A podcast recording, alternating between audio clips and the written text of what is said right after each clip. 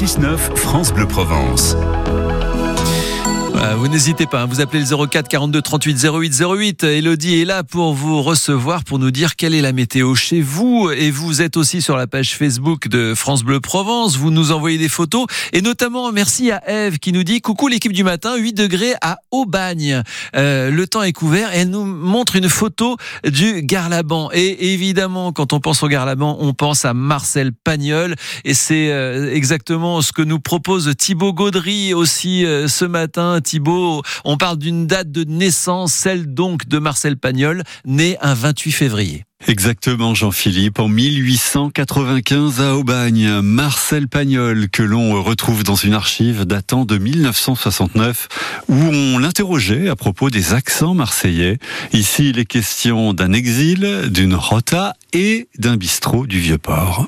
Marcel, tout à l'heure, j'entendais la, la, question que te posait Jean Rigaud, disant est-ce qu'il n'y a pas six ou sept accents du Midi.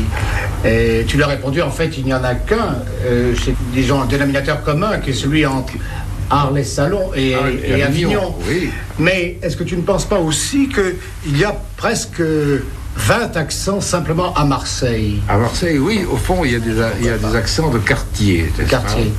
Il y a l'accent du Vieux-Port.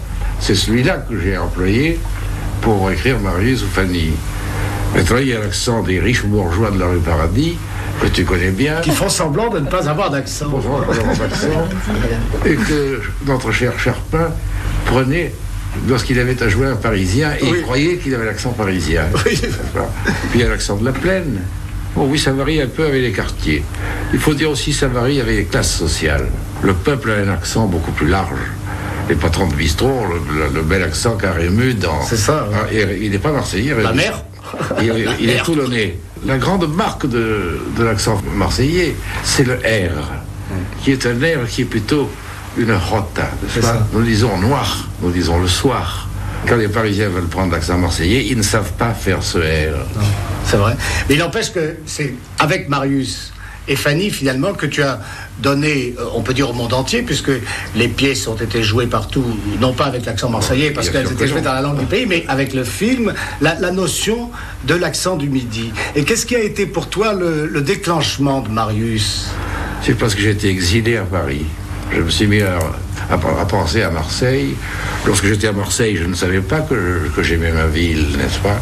Et c'est lorsque j'en ai été privé que j'ai repensé au petit bistrot du Vieux-Port, où j'allais jouer à la blotte, où on allait manger des bouillabaisse, ensemble avec une espèce de nostalgie.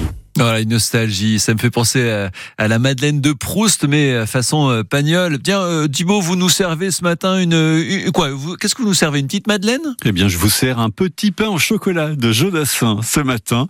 Une chanson euh, sortie donc en 69. Euh, C'est une reprise de la chanson italienne L'Oglio, initialement interprétée par Riccardo Del Turco.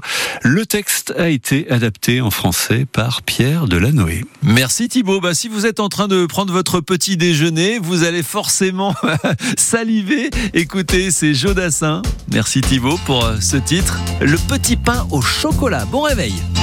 Tous les matins, il achetait son petit pain au chocolat.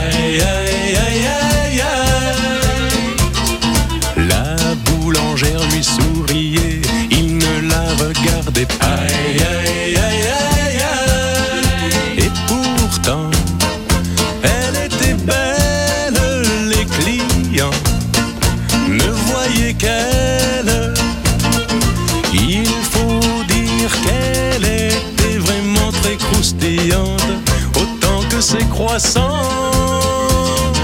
Et elle rêvait mélancolique le soir dans sa boutique à ce jeune homme distant. Il était mieux que voilà tout, mais elle